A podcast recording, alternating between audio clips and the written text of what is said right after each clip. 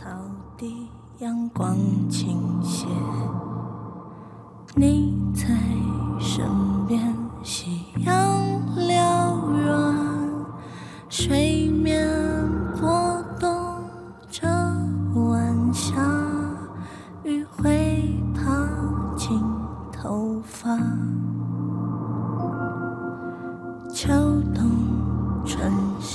间十二点零七分，这里是正在直播的文艺大家谈，来自中央人民广播电台文艺之声。各位好，我是小东。各位好，我是小昭。最近一段时间啊，这个综艺圈特别流行一种呃比较观察型的那种比较慢一点的综艺节目，不像原来我们看好像竞技类啊那种非常强的对抗性的那种综艺，好像现在越来越多的人愿意在电视中看到一些呃去观察别人的一种慢状态的一种生活节奏。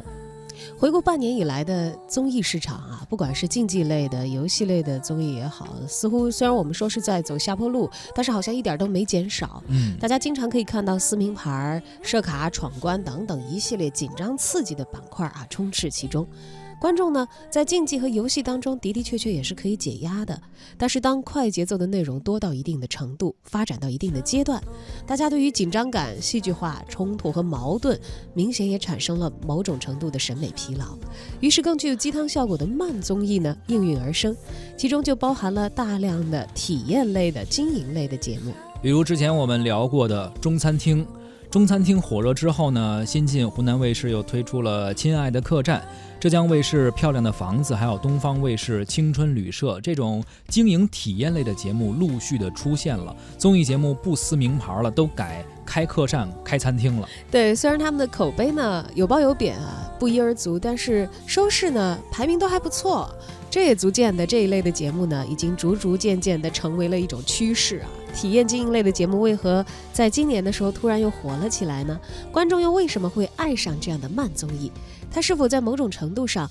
反映了观众的审美更迭、文化流行的风向改变呢？今天欢迎您在节目直播的同时，跟我们一起来聊一聊。收听节目同时呢，您可以关注微信公众号“文艺之声”，发来文字留言，还有机会获得我们赠出的电影票。呃，十月二十一号，本周六的十二点三十分，卢米埃影城北京驻总万科店，文艺之声观影团包场《王牌特工二》。现在就发送姓名加电话加上“王牌特工”四个字到文艺之声的微信公众号，就可以抢票报名了。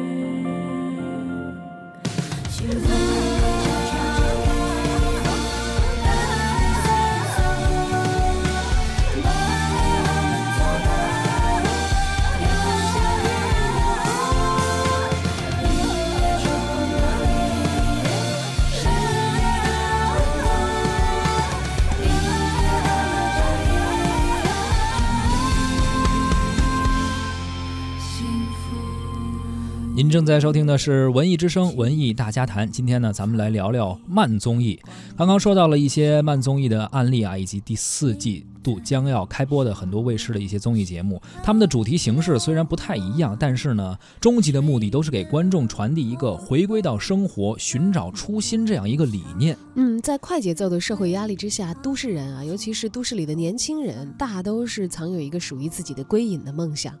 每年的年假呢，都要慎重的选择，到底是去哪儿走走、看一看，脱离常规的高压都市生活啊。相信大家也对于身边人有这样的愿望不会感到陌生。是，都说好以后我要攒够钱，然后去什么地方玩一玩，甚至我要攒够钱，然后就直接定居到某一个非常啊有山有水、依山傍傍水的这样的一个地方安居下来。你还是土豪、土豪咖的，你知道吗？我身边的很多朋友，他们的归隐的梦想，也无非就是去大理开个客栈，在偏远的郊区开一个咖啡店而已。啊，这都是比较有挑战精神的，还要经营一下。对对对想那个就是直接居住在那里生活就可以了，享乐型的。呃你这属于是实干型的。嗯没办法，钱不够多嘛。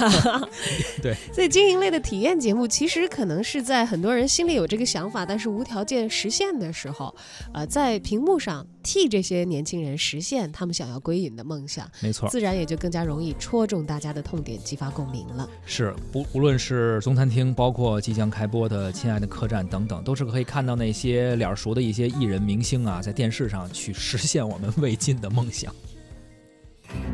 买完了吗？我们还差刀叉没有？呃，我鱼买了吗？两个鱼。两个鱼啊，你没还有鱼吗你没拿吗？没拿呀？啊，我去买好了。行，你去买吧。我的喊人家切了，你没要啊？小心。葱买了吗？什么？葱买了吗？葱没有没有。啊？炭火肯定也没买，啥都没买。是啊。但是呢，通过这么一段片段，我们也能够感觉到，这个慢综艺开始扎堆之后啊，大家无非看到的或者听到的都是这些艺人在闲聊，然后干活和一些做饭的日常，也很容易落入到俗套。这节目做着做着呢，很很容易就说太平淡了，就没有什么出彩的地方，最后可能会陷入到无聊的这样一种危机。就是，尤其是有了一大批的综艺节目都开始跟风的时候，你换来换去，这边在做饭，那边在开客栈，对啊，那边在开餐厅，等等等等，你也会觉得好像，哎呀，我还不如到街上去看看人家正经的这个新的餐厅或者是客栈给我提供了什么新的服务，是吧？确实是，毕竟一档节目嘛，不可能跟我们现实生活中是一样，它肯定会有很多，就像我们拍照片会 PS 一样，这个电视中的这些所谓的真人秀体验节目，它也会有很多的包装和真实的经营肯定不一样。大家看呢，无非也就是满足自己一个好奇的心理。但是如果你真的是倒到每一个卫视全都在播这种类型的节目的时候，啊，你可能也觉得很无聊。嗯，因为它好像就是不能够脱离对于真实生活的记录嘛，对吧？你要开店，你就要有收支嘛，你就得算账嘛。对啊，那还是回到了给自己带来重压的那些生活的残酷现实当中啊。众多经营类的节目，其实在第四季度集中播出，风格也已经出现了一些差异，但是题材呢是很难避免撞车的。扎堆儿的程度和以前的亲子综艺、音乐选秀其实是很类似的。根据以往的规律，能够突围的，一般呢也就只有一到两档会成为龙头的节目。是的，下面也请出文艺大家谈的媒体观察员胡克飞，对于争相热播的慢综艺，他是怎么看的？慢综艺啊，我是今天才刚刚知道这个词儿的，啊，我搜索了一下，大概补了补课，啊，我自己就感觉呢，是不是不是那种快节奏竞技类的综艺节目就能叫做慢综艺，是吧？比如《爸爸去哪儿了》《跑男》《极限挑战》这几个，是不是大家眼中的快综艺的代表？而与他们不一样的综艺节目，就是中餐厅啊、朗读者这样的节目。是吧？我看他们这样的节目呢，被定义为慢综艺。我看有人说呀，说大家现在是这个是慢综艺逐渐取代快综艺啊，是综艺节目的一次变革。我觉得这样的变革呀，不来自于快慢，我认为呢是一个审美疲劳的事儿啊。我之前多次在节目里说过，个人认为今年是综艺节目正式进入末年或者老年的这个这个分水岭啊。为什么呢？因为烦了，这个跟快慢没关系啊。因为什么呢？因为这种竞技类的综艺节目太多太杂了，是吧？一个《爸爸去哪儿了》火了以后，出来一堆折腾小孩的节目，是吧？一个跑男出来了以后，一堆明星做节目的这个这个综艺，说白了根源在这儿，是吧？咱们就说现在这个收视率还不错的中餐厅，这故事其实也不是特别好，啊，最终不得不用那种。轮流做主厨的方式进行节目，说白了，这依然是一种游戏性的架构。咱们再来说说这些文化类综艺啊，我看有人说诗词大会呀、朗读者呀、见字如面呀，这种综艺节目也算慢综艺。我觉得，如果按照郭德纲给相声的分类来说，这样的综艺节目应该分叫主流综艺节目，对吧？姑且我们把它算在慢综艺里。这类综艺节目呢，定位比较精准，无论是从广告还是点击率。传播来说，都证明是一一档比较成功的综艺节目。最终呢，快也好，慢也好，如今大家越来越多的依赖电视，是以电视为媒介进行娱乐，但对于电视台的粘性越来越低了。啊，不管是电视台的自制剧也好，某电视台的综艺节目也好，就像曾经芒果台一家独大、死忠众多的年代一去不回头了。啊，所有的节目呢，其实明白人都是有一搭没一搭的看看，真的好东西不会埋没，啊，真的烂东西也骗不了人。其实综艺节目啊，一直以来都是有这种比较扎堆儿的一个特性。你看当年选秀节目火，很多卫视都开始陆续争相的去抢这个选秀节目这块蛋糕。然后呢，开始有竞技类的，然后像什么奔跑啊、什么极限挑战这一类，反正就是等于国际综艺形式在向这块发展的时候，他们咱们中国这些卫视制作公司就开始去学，然后做这类。现在呢，像沃飞说说他认为今年这个综艺啊进入老年了，所以我感觉可能是不是跑不动也追不动了，然后就都开始踏踏实实过日子，搞经营吧。以前我们在看综艺节目的时候，总是知道，好像这些做综艺节节目的这些主创团队哈，嗯，喜欢要么引进一个版权模式，是要么自己照着一个人家成功过的套路再。拷贝或者是修改一下。呼吁原创嘛，不让老引进了，所以他们就照着改了。对，照着改了以后，其实有很多的节目它是一个啊，趋势。对，对，它是可以往深了再去走一些的。对对对对。但是有一些节目，由于它本身的定位呢，它过于浅，它确实也没有太多的文化内涵可以去开很掘难。对，像这个中餐厅，它是琢磨了半天，反正基本上片头也好，模式也好，基本上全抄了一遍。但是呢，它定了一个位，就是说好像把中国的美食文化传播到世界去，这个算是稍微接了点地气吧。但是这个毕竟还是一个移植，以及然后生硬的套了一个自己的东西。但是咱们中国其实也有一些慢综艺，还是挺有自己的中国传统文化的一些内涵在里面的。对，像这个这些年爆红的这个文化类的节目哈，嗯好像明显的这个节奏就要慢很多。是，那么他们的目的呢，可能也是呃向观众传递更多的价值，而并不是说在同样的版权里头我图快，我比人家先占领这块阵地而已。是，比如像诗词类的，包括成语类的、汉字类的这些，其实节奏它也是竞技，但是感觉呢，并不是那样的呃快节奏吧。而同时呢，也收到了很多观众的好评，觉得这个是非常符合我们文化背景下的一个慢综艺。嗯，当时我记得这个清华大学影视传播研究中心的尹红教授曾经评价啊，说当这个满屏都是明星玩游戏的这个氛围里头，你看到有一些节目它慢下来，它静下来，它进入到咱们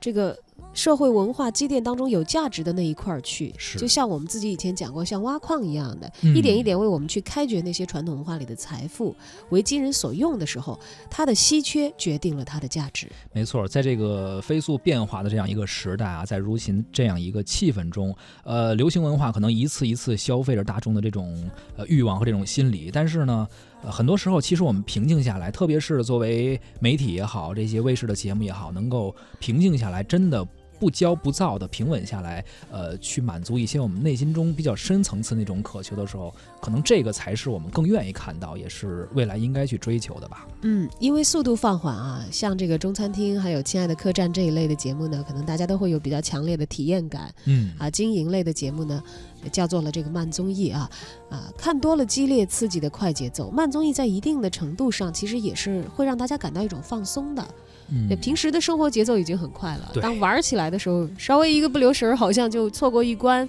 这是这也可能让大家觉得也太紧绷了一点儿啊。对，而且说实话，老看这些他们追跑打闹有什么意思？而且包括有一些做一些游戏和一些智力测验，所谓的那智力测验，真像小品里说的，有本事你出那四岁的，别老来那三岁的，真的是没什么意思。而且综艺节目，特别是竞竞技类的，原来那些什么跑跑追跑那种节目啊，然后所谓的答题，其实也。最后观众也看出套路了，基本上都是有编剧，基本上都有剧情，然后你这一集是怎么设置的，谁和谁又又产生什么样的矛盾等等，大家看了看，其实发现你不是真人秀吗？好像也不是那么真，我还不如就看你们去做一些自己呃不是很熟悉的，比如说经营也好，做饭也好，就是观察，你平静一点去看，这个好像还真实一点。对，但是慢下来其实更考验，我觉得主创团队的功力了。就是嗯我们常说萝卜快了不洗泥啊，是你在那些闹闹腾腾的节目里头，如果有一些呃粗制滥造的地方。哎，或者有一些你觉得颇嫌尴尬的地方，它可能很快，这一趴过去了，你也就记不起来了。下一趴更强烈的刺激，比如进到决赛了呀，什么什么的，对，可能就你就没有那么多回味的空间。但恰恰慢综艺的话，你在展现一个像经营这些东西都是有一定的积累的，是这个过程里又没有太多的新鲜感，但是如果这么离现实近的内容，还让观众看出来了假，哎呀，我觉得那个好像危机感会更强一些啊。哎，所以说嘛，无论是怎样的综艺节目，这个观众可能刚开始有一个新鲜期，有一个这么新鲜度，然后你刚刚推出的时候，大家追一追啊，看一看。但实际上时间长了，如果你老是照搬这些套路啊，也其实没什么意思。就像之前这个深夜食堂，当然它不是这个真人秀了啊，它是这个引进引进版的版的这个电视连续剧。呃，此前在咱们国内就是遭遇了一个尴尬啊，因为它的原版日版是一个有味道的、比较慢的电视剧和电影，或者说是符合它那样一个环境和背景的一个电视剧。对我们搬过来的时候，它的节奏你看它也没有力图加快，没有什么改变。嗯，你想加的东西太多了吧？你觉得它这个心？不不是太纯净，然后功夫又不是很到位的时候，它其实没有办法体现那个慢的精髓，或者那个静下来的精髓传递给你的情绪上应该有的东西。你说到呃深夜食堂的时候，其实很多网友啊，然后看过这部剧之后，最普遍的一个反应，也就是感觉好像呃情感上无法融入进去，就是它的背景还是不一样，或者说不是在一个文化呃背景下吧，所以就很难体会到它里边那个。静下来也好，或者更深邃的一些东西。所以慢的综艺，也许比起快的，确确实实是有可能，尤其是在这个时候啊，有有更强的生命力，但是可能赶上这个时候很好的机会。但是要好好的生存下去，真的就像经营一样，它还是一条比较长的路，需要更多的付出和坚守。